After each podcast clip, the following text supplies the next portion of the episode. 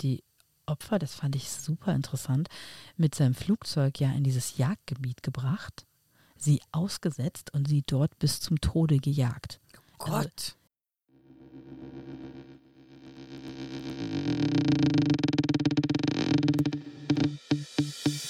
Hallo und herzlich willkommen zu Crime de la Creme, die Sahneschnitte unter den True Crime Podcasts.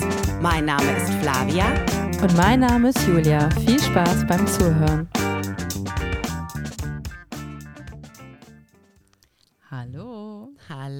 Zusammen. Hallo Flavia. Hallo Julia. Wie geht's dir? Ich bin so müde. Wirklich, ich pfeife aus allen Löchern. Ähm, ich bin schon seit sehr früh unterwegs. Ich habe schon den ganzen Tag in ein Mikro gesprochen. Ich weiß nicht, wieso ich das auch noch als Hobby mir ausgesucht habe. Dumme Idee. Aber ich freue mich, mich einfach gleich berieseln zu lassen. Ja, heute soll ja ich mehr sprechen als du. Also vielleicht kommt das ein bisschen dir auch heute zugute. Sehr sogar, wenn ich ehrlich bin. Na, okay. Dann würde ich dich gleich mal eingangs fragen, äh, was ist für dich ein Serienmord? Nach wie vielen Morden würdest du denken, dass es ein Serienmord ist? Die Frage habe ich mir gestellt und mhm. ich bin gespannt auf deine Antwort. Also, ich glaube, ich kenne die Antwort. Jetzt muss ich nur noch gucken, dass ich es zusammenkriege. Bei zwei Morden ist es ein Doppelmord, das ist noch kein Serienmord. Ich glaube, ab drei und die müssen nicht, die dürfen nicht am gleichen Tag oder gleichzeitig umgebracht werden, weil dann ist es ein Massenmord. so witzig, dass du das sagst. Also ich habe mir das halt, ich habe mir die Frage halt auch gestellt, ne, mhm. ne, wie nach wie vielen. Und dann dachte ich so, ja, vier, fünf, sechs und so. Und dann dachte ich so, nee, eigentlich Serie ist ja, sobald du es öfter als einmal machst. Mhm. Und da habe ich mir da nachgeguckt und was ich gefunden habe zu dem Thema ist aus der äh, US-amerikanischen National Institute of Justice. Äh, die nutzen die Definition noch aus dem Jahr 1988. Und zwar, ich lese jetzt vor. Ist auch schon ein paar Minütchen älter. Ist, ja, äh, etwas. Eine Serie von zwei oder mehr Morden, die als getrennte Ereignisse begangen werden und meistens, aber nicht immer von einem Einzeltäter. Die ah. Verbrechen können sich innerhalb einer Zeitspanne von Stunden bis zu Jahren ereignen. Das Motiv ist oft psychologischer Natur und das Verhalten des Täters sowie die physischen Beweise am Tatort weisen sadistische und sexuelle Untertöne auf. So, das ist die Definition. Und dann habe ich mich nämlich auch gefragt, genau das gleiche, was du gerade gesagt hast, wenn es sich am selben Tag ereignet, dann ist es doch sowas wie Amok oder Massenmord, was du schon gesagt hast. Mhm. Weil wenn ein Täter oder mehrere innerhalb von Stunden Leute ermorden, spricht man doch von Amok. Würde ich ehrlich gesagt ja. auch sagen. Ja, ja. Also ja, also äh, klar, wenn du eine Bombe äh, auf ein Ge Gebäude wirfst, dann ist es offensichtlich kein, dann bist du kein Serienmörder, dann bist du ein Terrorist wahrscheinlich. Ja, ja, oder ja, stimmt. Und, und, und ein Amokläufer ist für mich auch jemand, der innerhalb von äh, mehreren Stunden, sage ich jetzt mal, ja. oder ja, einem, einem abgesteckten Zeitraum, sagen wir es mal so, mehrere Leute umbringt. Deswegen meinte ich ja vorher auch, ähm, das meinte ich vorher gerade. Nee, das fand ich total gut und das fand ich witzig. Schön, dass du das erwähnt hast, weil so weit habe ich dann auch gar nicht gedacht. Mhm. Aber das mit den Stunden und mit den Tagen oder Jahren, ähm, aber offensichtlich ist das die Definition. Mhm. Ich habe dann nochmal weitergeguckt, weil mich das noch nicht äh, angesprochen hat. Und dann gibt es noch eine, eine Definition vom FBI. Und diese definieren Serienmord in, ähm, also es ist auch von 1992, ist mhm. auch schon mhm. fast 30 Jahre her. Mhm. Da erschien in einem Crime Classification Manual dass drei oder mehr voneinander unabhängige Ereignisse, die an unterschiedlichen Orten stattfinden und von einer emotionalen Abkühlung des Täters zwischen den Einzeltaten gekennzeichnet ist. Hm. Wenn, wenn diese Person jetzt, dieser Mörder, äh, eine Person umbringt, mit der er privaten Kontakt hat?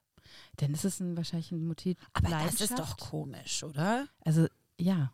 Also, na gut, ich bin nicht das FBI, die würden es wahrscheinlich besser wissen, aber ich würde sagen, wenn jetzt jemand eine fremde Person umbringt und zwei Jahre später wieder eine fremde Person und dann nochmal irgendwie später seine Frau, würde ich schon sagen, dass das auch dazu gehört. Oder habe ich das falsch verstanden? Nee, ich glaube, du hast das richtig verstanden, aber dann ist der Mord seiner Frau wird vielleicht anders gewertet. Okay. Ne, weil emotionale Abkühlung, aber man kann ja auch zu seiner Frau emotional abkühlen. Ja. guter Punkt. Ja, wirklich. Wie würdest du einen Serienmörder in Stichpunkten beschreiben, Flavia? Männlich, würde ich auf jeden Fall erstmal sagen. Ähm, oh. Ich versuche gerade die Serienmörder, die ich kenne, äh, durchzugehen in meinem Kopf. Das waren ja schon unterschiedliche Leute, würde ich sagen. Also ich, es gibt ja Serienmörder, ja wirklich, oder? Von bis. Ja. Im ersten Moment würde ich jetzt nicht, glaube ich, gerade an einen äh, Rechtsanwalt denken oder, oder äh, Biochemiker oder sowas. Also Okay. nicht unbedingt Also super gebildet. Bildung, Ja. obwohl sie oft sehr, sehr intelligent sind. Ja, das stimmt eigentlich. Ne? Das ist auch ein guter Aber Punkt. sie haben es meistens ja nicht weit gebracht. Mhm. Ich glaube, das kann man immer so ein bisschen noch dazu sagen. Also, Verrat's mir. Was Nee, ist es? also ich habe mir auch, und das sind jetzt auch nur meine Gedanken, aber meins war, was ich sofort äh, männlich weiß, Taten schon als Kinder begangen. Ah, weil, ja. Weil, und äh, meistens Einzelgänger und als Kind vernachlässigt und hat vielleicht auch schon Gewalterfahrung gemacht.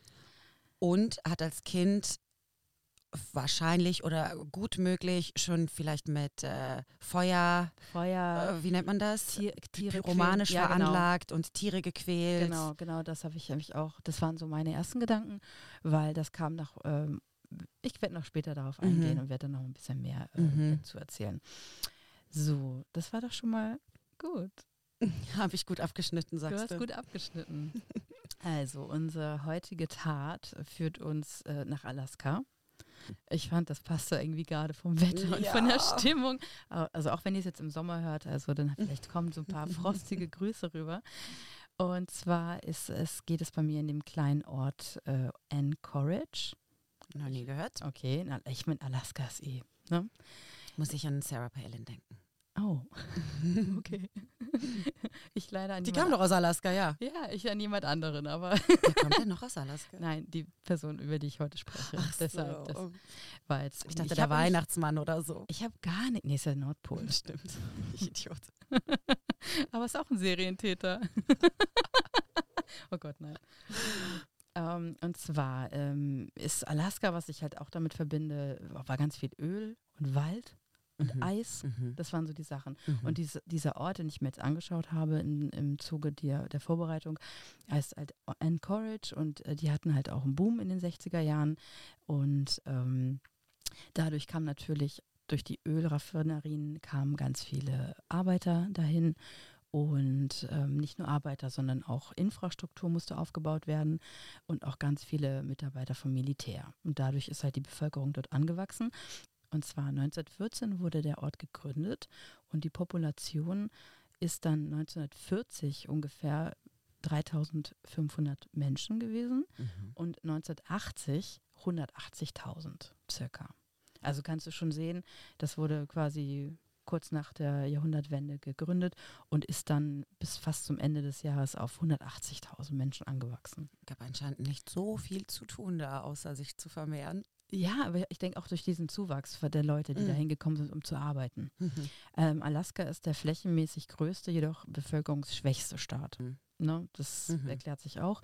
Und die geografische Lage ist ungefähr auf der Höhe von Finnland, damit man das so ein bisschen bei uns einordnen kann. Und die Temperaturen äh, schwanken zwischen minus 18 im Winter und maximal 15 bis 18 Grad im Sommer. Mhm. Also nicht ganz so ganz gemütlich. Mhm.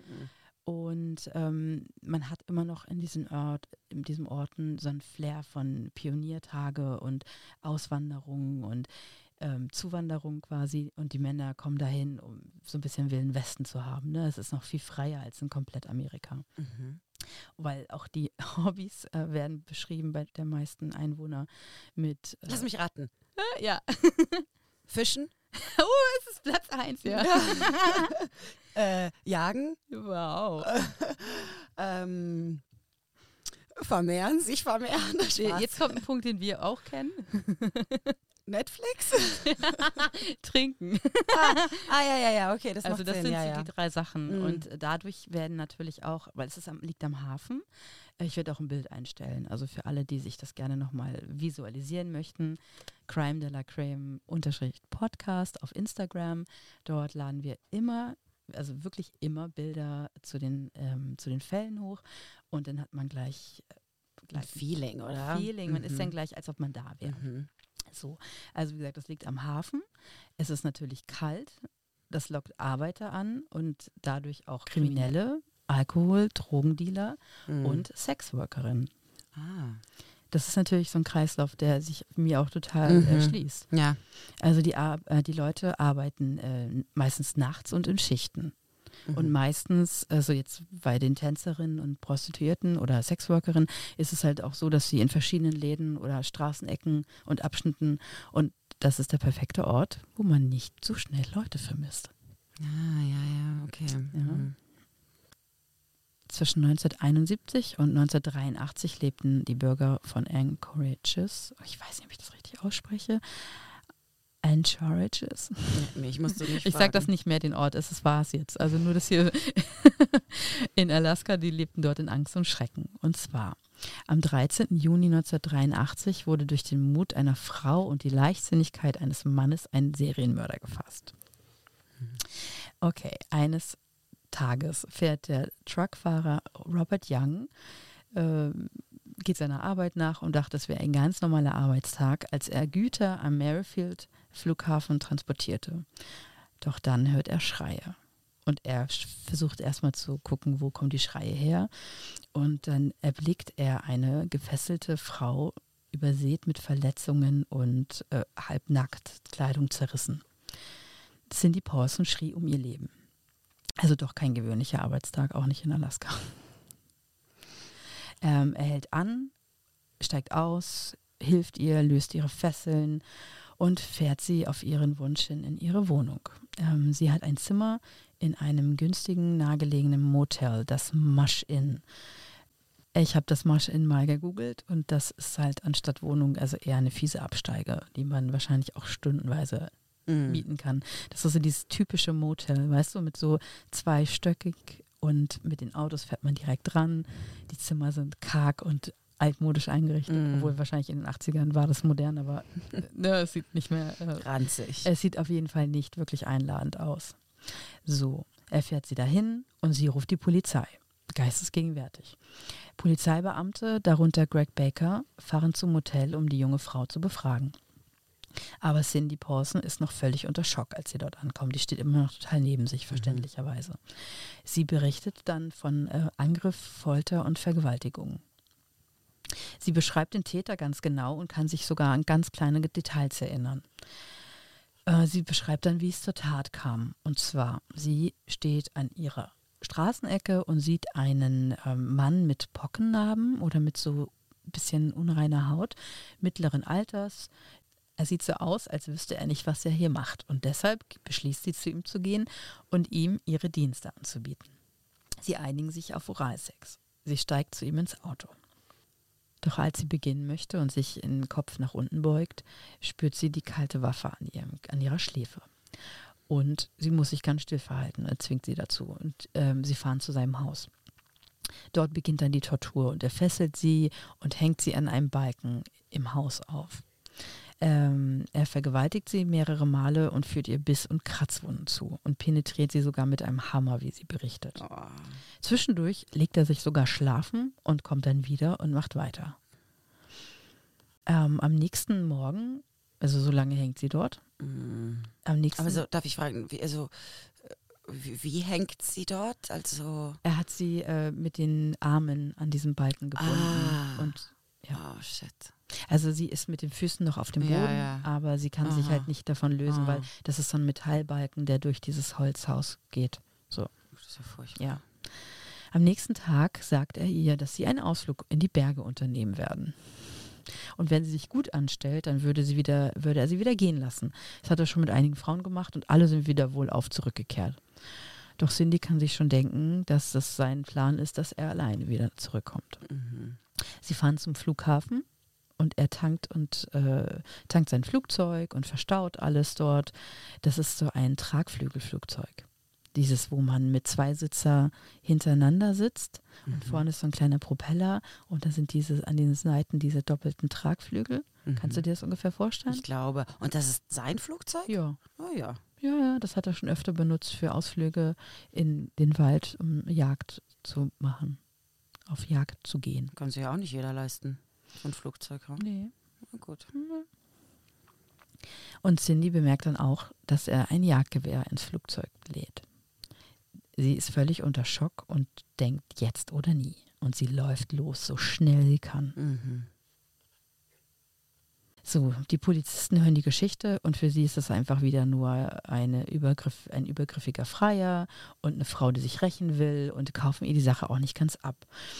Cindy ist halt eine junge Frau, von, auf die man von oben herabblickt. Mhm. Ähm, und da sie auch bei einigen Aussagen so ein bisschen zweifelhaft ist und auch lügt, zum Beispiel mit ihrem Alter, sie ist nämlich erst 17, sie sagt, sie ist äh, 23, Damit sie nicht Ärger kriegt. damit sie keinen Ärger mm, bekommt. Also deswegen verstrickt sie sich, glaube ich, auch in einigen Sachen in Unwahrheiten, sage ich Mhm. mal. Und ähm, ja, d- nimm sie nicht alle ganz ernst, doch der ähm, Officer Greg Baker nimmt sie ernst und erstellt die richtigen Fragen und äh, erhält auch von ihr die richtigen Antworten. Vor allem ähm, glaubt er ihr oder schenkt ihr mehr Glauben, weil seit einiger Zeit äh, viele junge Frauen und vor allem auch Sexarbeiterinnen in der Nähe äh, verschwinden und es wurden auch Frauenleichen gefunden. Und man hat noch keine, es ist halt Cold Case, man weiß noch nicht, wer es war. Mhm. Am 21.07.1980 finden zum Beispiel Bauarbeiter bei Arbeit an der Eck-Lutner Road eine Frauenleiche, die ist erstochen und teilweise schon von Bären gefressen. Sie wird dann Eck-Lutner Annie oder auch Bärenlady genannt, weil man bis heute die Frau nicht identifiziert hat. Mhm. Bis, bis heute nicht. Mhm. Das ist über fast 40 Jahre her. Mhm. Ja, über 42. Im September 82 finden Jäger in einem selbst ausgehobenen Grab die Leiche der 23-jährigen Stripperin Sherry Morrow. Ähm, die wurde ähm, nicht erstochen, sondern die wurde erschossen in den Rücken mit drei Kugeln ähm, und wird dann begraben und sie trägt in, äh, im Grab Kleidung und die haben keine Einschusslöcher. Was schon ein bisschen zweifelhaft ist. Mhm. Ähm, das bedeutet halt, dass jemand sie nach dem Mord angezogen und dort begraben hat. Ja. Ja, ähm, so, die Frau wurde mit einem Jagdgewehr erschossen und die Patronen passen aber zu jedem Jagdgewehr, das in dieser Gegend einfach gebraucht wird. Mhm. Also, ja, jeder hat so ein, es gibt viele Jäger, es ist einfach das Jagdgebiet dort. Ähm, Greg Baker vermutet dann eine Verbindung zwischen den äh, vermissten Frauen und auch den Frauenleichen und jetzt Cindy Posen.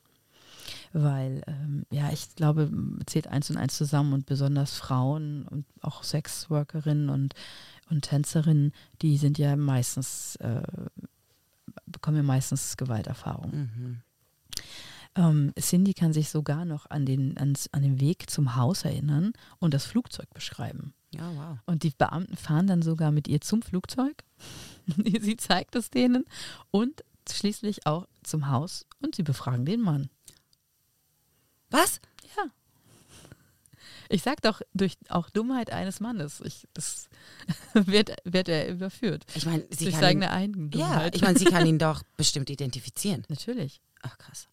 Ja, sie kann ihn natürlich genau beschreiben. Sie beschreibt ihn ja auch mit, mit Narben, so pockigen Narben Gesicht, blond, die Größe, mittleres Alter, unschuldiges Aussehen. Und ein Mann öffnet die Tür und die Beamten sehen auch einen normalen, jungen, äh, mittleren alteren Mann, schüchternes Auftreten, der die Vorwürfe abstreitet. Mit Pocken im Gesicht. Mit Pocken im Gesicht. Na, guck mal. Was für ein Zufall. Hm. Mhm. Ähm, er bestreitet natürlich alles und hat sogar ein Alibi. Und zwar war er mit Geschäftspartnern zusammen an diesem Abend. Und die bestätigen auch die Aussage. Ach, Mhm. Aber er begeht seinen ersten Fehler, indem er den besonderen Hass auf Frauen spürbar werden lässt. Und zwar sagt er, um sich zu verteidigen, äh, also er fragt quasi die Beamten, ob man überhaupt eine Prostituierte vergewaltigen kann. Also das ist ja schon mal die Ja. krasseste Aussage, die man tätigen kann. mhm. Ähm, so, man kann ihm leider nichts vorwerfen und aber er bleibt so ein bisschen in Erinnerung, weil er ein bisschen verdächtig schon wirkt und auch beschrieben werden kann. Also er sagt, man kann, habe ich das jetzt richtig verstanden, so, äh, man kann eine Prostituierte ja gar nicht vergewaltigen, Genau, weil weil sie- sie du ist hast ja- sie gekauft, Genau. das ist jetzt mein Sie Eigentum. ist ja eine Prostituierte. ja, ja. Das ist keine, keine Vergewaltigung, er hat ja das äh, Dafür bezahlt. Dafür bezahlt. Das wissen wir nicht. Ob der, ob der Vertrag überhaupt abgeschlossen wurde, dazu ist nichts bekannt. Hm. So, ähm, die Polizei und mittlerweile auch das FBI durch die Leichenfunde erstellen ein Profil über den Täter und äh, zum Täter zu den, zu den Morden und auch zu den verschwundenen Frauen. Und zwar ist, so viel zu unserer Theorie von, das erste ist, ähm, der Täter hat geringes Selbstvertrauen. Vermutlich hat er Sprachfehler oder andere körperliche Beeinträchtigungen. Der zweite Punkt, er ist ein Außenseiter und Sonderling und hat vermutlich ist schüchtern und hat Probleme mit Frauen zu sprechen. Das dritte, was Sie sagen, das ist, widerspricht wieder unserer Theorie, Fassade an Normalität. Sie vermuten, dass er trotz allem einen normalen Beruf und Familie hat. Ah ja. Mhm. Vierter Punkt, Naturbursche. Vermutlich verbringt der Täter viel Zeit draußen, Mhm. da die Körper auch Mhm. im Wald und in diesen Gebieten, in Mhm. Naturschutzgebieten gefunden werden.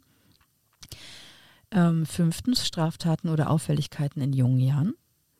Mhm. Und sechstens vermuten sie, dass er Trophäen mit nach Hause nimmt von den Morden. Das machen viele. Genau.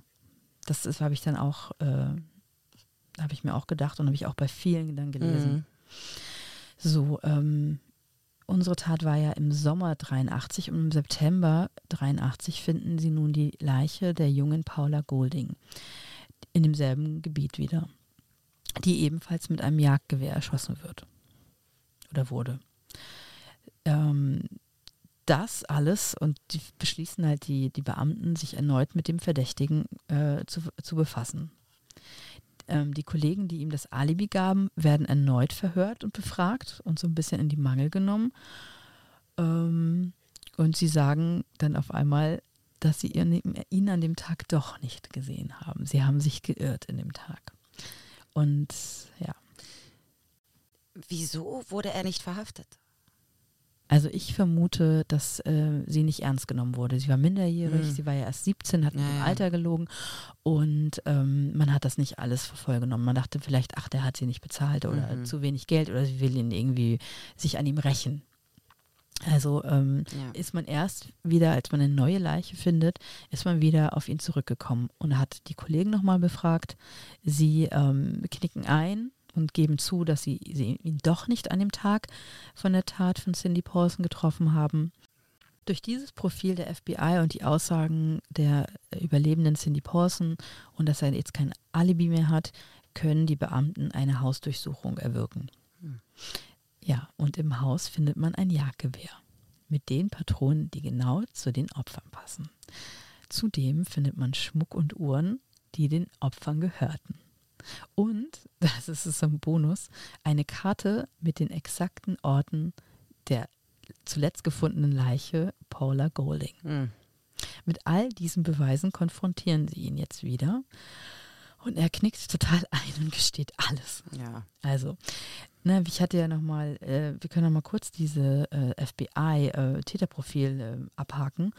Geringes Selbstwertvertrauen. Als er Kind war, hat er gestottert und Ja. die Aknenarben im Gesicht. Mhm. Dadurch wurde er von seinem Vater an Mitschülern gehänselt, durch diese beiden Sachen natürlich, Pockennarben und Stottern. Er, ähm, Normalität, er hat eine Frau und Kinder und er führt eine eigene Bäckerei. Also Mhm, das wollte ich normales- nämlich noch fragen, was normales beruflich Leben. macht. Und damit kann er sich äh, ein Flugzeug Ja, leisten. Das ist vielleicht nicht so teuer dort. Anscheinend. Naturbursche. Oder er backt sehr gute Brötchen. Er backt sehr große Brötchen. Sorry. Okay. Ähm, Naturbursche? Hansen, Naturbursche, er ist ein leidenschaftlicher Jäger mit Hütte und Gewehren etc. Straftaten oder Auffälligkeiten in jungen Jahren. Er hat als junger Mann mit Anfang 20 einen Bus angezündet. Da kamen wir auch wieder zurück auf deine Feuer- und Pyrotechniker äh, auf Mhm. den Hintergrund. Und natürlich die Trophäen. Und das ist ja die, der Schmuck und die Uhren, die gefunden wurden von äh, den, den Opfern. So, wenn du mir jetzt erzählst, dass sie ihn jetzt immer noch nicht festnehmen. Doch, natürlich. Halleluja. Das alles hat natürlich gereicht und er gesteht auch weitere Morde. Er soll bis zu 30 Frauen äh, Gewalt angetan haben und davon 17 ermordet. Ja, wow. Ähm, er führt die Beamten äh, zu zwölf Gräbern und Leichen, die sie zu dem Zeitpunkt nicht entdeckt hätten und wahrscheinlich nie entdeckt hätten in ihrem ganzen Leben. Mhm. Das war, ist, das Gebiet ist auch so, so sperrig und steinig und äh, Wälder und Seen und also da geht man nicht einfach so spazieren. Ne? Das Mhm, hätte man, mhm. glaube ich, im Leben nicht gefunden.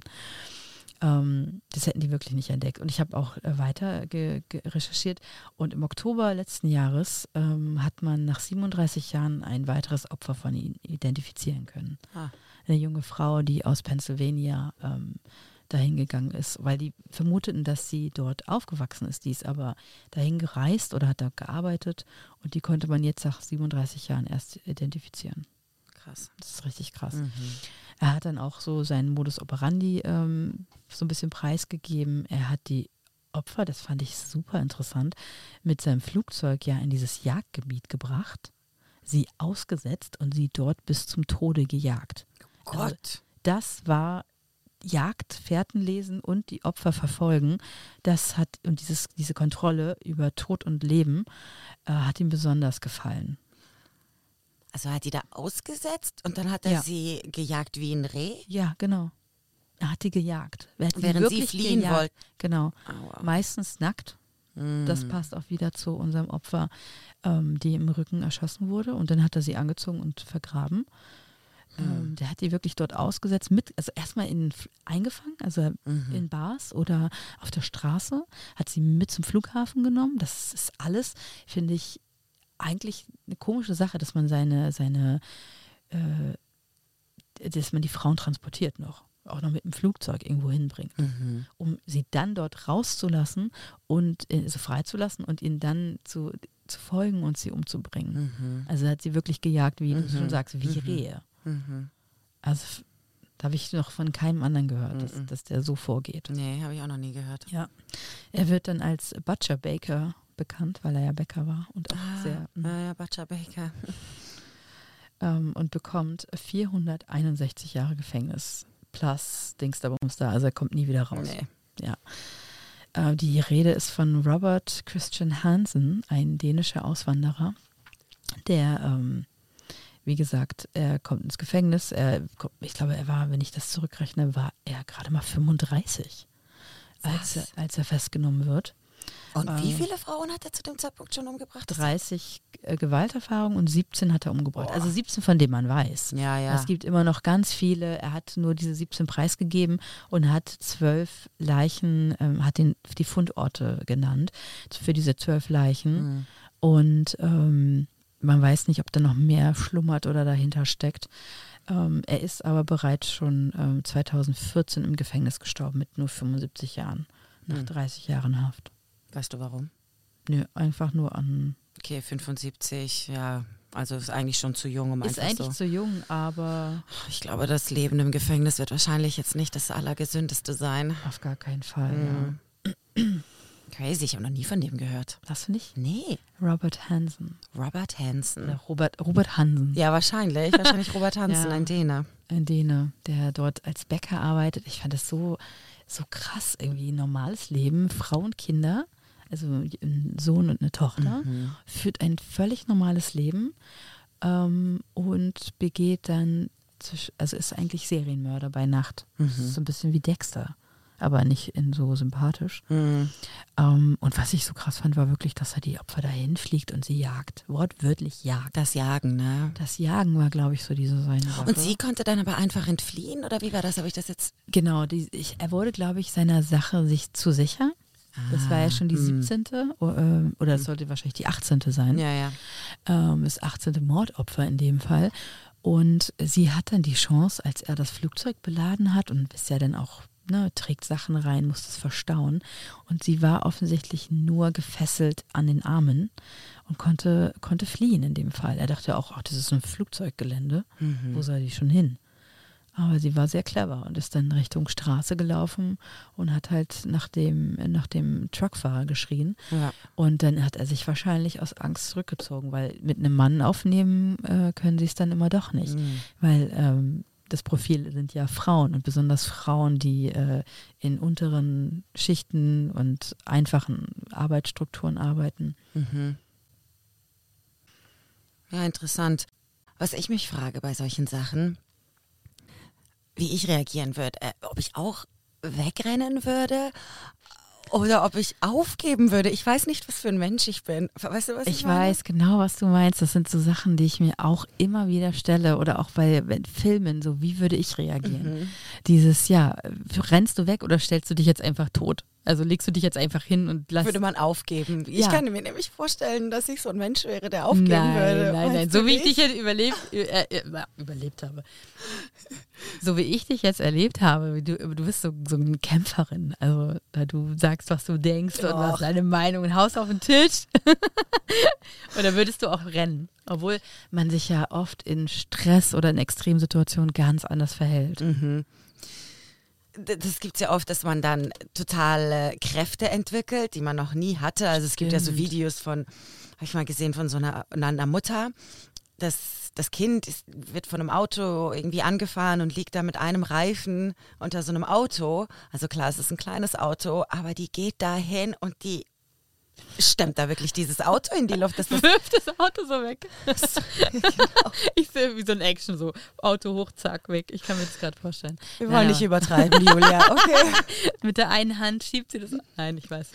Und das ist krass. Ich meine, die hat da Kräfte entwickelt, die du sonst niemals entwickeln würdest. Oder auch wenn du Leute, die zum Beispiel auf offener See in super kaltem Wasser viel länger überleben, als was es eigentlich Menschen möglich oder man glaubt, dass es Menschen möglich ist, Ja. weil man so ein Überlebenswillen auf Instinkt. einmal Ja. entwickelt. Ja, ich ich glaube, möchte leben und dann ja, entwickelt man solche Kräfte und ich frage mich ja, aber ob ich auch so wäre, ob ich, äh, ob ich, ob ich mich trauen würde, wegzurennen oder ich, Ich hoffe. nicht. Ich hoffe, ich, Ich werde es nie rausfinden. Ich hoffe, ich werde es auch nicht rausfinden.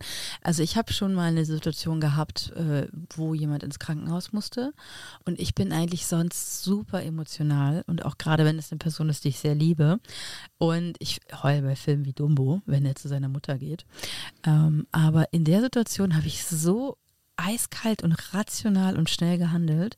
Da war ich selber über mich, also wenn ich mich jetzt davon aus betrachtet hätte, hätte ich Mhm. gedacht, oh mein Gott, wer ist diese Frau? Ah, interessant. Und, aber du musst, ich musste und ich musste auch der Person das Gefühl geben, es ist alles im Butter. Mhm. Also so, Mhm. zack, das geht jetzt und nichts passiert und wir machen das. Und Mhm. weißt du, du musst ja für jemanden dann auch was spielen oder in dem Fall ist man aber alleine, aber trotzdem, ich habe ja, ja, du, wie du sagst, einen Überleben, Überlebensinstinkt, Mhm. der einen antreibt. Und ich glaube schon, dass man, also Cindy, ich meine, der war 17. Hm. Das ist ein junges Mädel, wenn ich mir die vorstelle. Ich habe einmal, das ist mega lange her, wir waren auf Klassenfahrt und wir waren wandern. Und ich habe mir mit meiner Freundin einen Rucksack geteilt. Und da war auch dann, wir haben, halt mein Portemonnaie war da drin, Telefon, alles war da drin. Wie alt war ich da? Vielleicht 18, 17. Und auf dem Weg nach Hause bin ich im Zug eingeschlafen. Und die Wichser, meine Klassenkameraden, die sind alle aus, ausgestiegen und ich bin da einfach sitzen geblieben und habe geschlafen. Und irgendwann bin ich aufgewacht und niemand ma- war mehr da.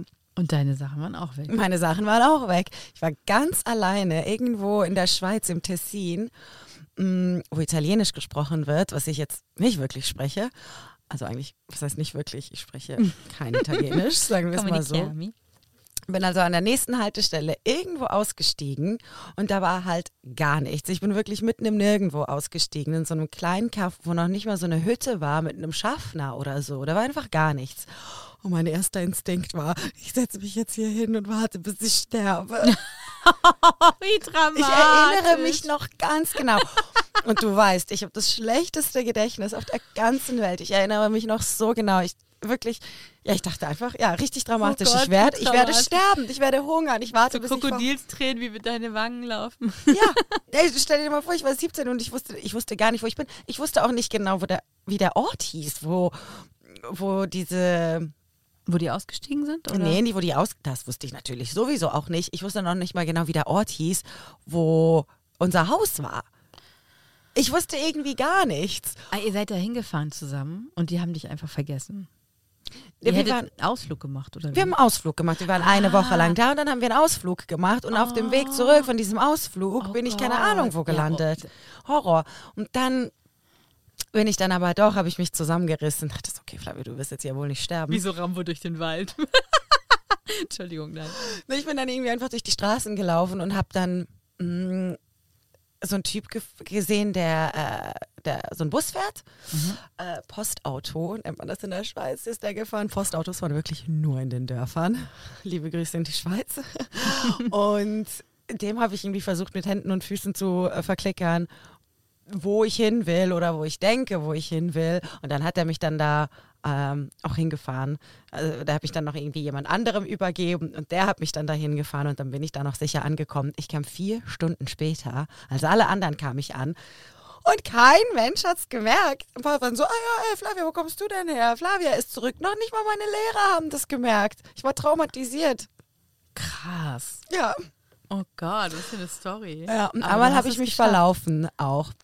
Ich war ja lange bei den Pfadfindern und dann keine Ahnung, mussten wir auch so eine Prüfung absolvieren. Und meine Freundin und ich, wir haben natürlich nur Scheiß in der Birne gehabt und gar nicht irgendwie da auf diese Koordinaten geguckt. Und auf einmal haben wir aber, wir dachten einfach so, wir laufen einfach den anderen nach, Scheiß drauf. Und dann haben wir die aber irgendwie verloren, weil wir faul waren. Und dann waren wir auch eben nirgendwo auf einem Berg, halt auch wieder in der Schweiz, wir waren wirklich im Nirgendwo. Und dann äh, haben wir auch rumgeheult, dachten auch, wir sterben, dann irgendwann haben wir uns dann aber auch zusammengerissen, sind weitergelaufen. Und da haben sich die Leute aber echt Sorgen gemacht, weil wir haben uns komplett verlaufen. Wir wussten überhaupt nicht, wo wir sind. Wir sind, wir sind auch vom Weg abgekommen. Wir mussten richtig so ein mm, Hügel hochkraxeln und so. Also es war komplett absurd. Mein erster Instinkt, das will ich eigentlich damit sagen, mein erster Instinkt ist, glaube ich, einfach immer stehen bleiben. Ja, sterben. Ich werde sterben. Und dann reiße ich mich zusammen okay, und dann das ist schon wieder. Erstmal kurze Drama und dann geht es wieder ja. weiter. Ich weiß gar nicht, was ist besser, weiterzulaufen oder einfach stehen zu bleiben? Wenn man weiterläuft, verläuft man sich ja im Zweifelsfall noch viel mehr. Mhm. Ja, ja, ja, das stimmt. Ja, ich erinnere mich, wir sind dann zu so einer Hütte gekommen. Da war wirklich eine Hütte auf diesem ganzen Hügel, Berg, war eine Hütte. Und der Typ meinte so, boah, ihr habt darüber richtig Glück gehabt, weil hier ist gar nichts los. Ich bin zweimal im Jahr bin ich hier. Äh, ihr habt also richtig wirklich? Glück. Genau. Und der hat uns dann irgendwie geholfen, weil wir dem unsere Koordinaten und so gezeigt haben. Ich wäre schon so oft fast gestorben, wie du siehst. ich bin froh, dass du es geschafft hast. Oh, danke schön. Jetzt hast du ein äh, Handy und. Ja, ja. bin schon lange nicht mehr verloren gegangen. Halleluja. Maps, Maps unter Google Maps. Und Uber, du kannst den Uber rufen, egal wo du bist. Oh, Uber ist wirklich mein bester Freund, wie du weißt. Okay. Alles klar. Ich hoffe, es hat euch gefallen. Ich hoffe, es hat dir gefallen. Ja, vielen Dank für den Fall.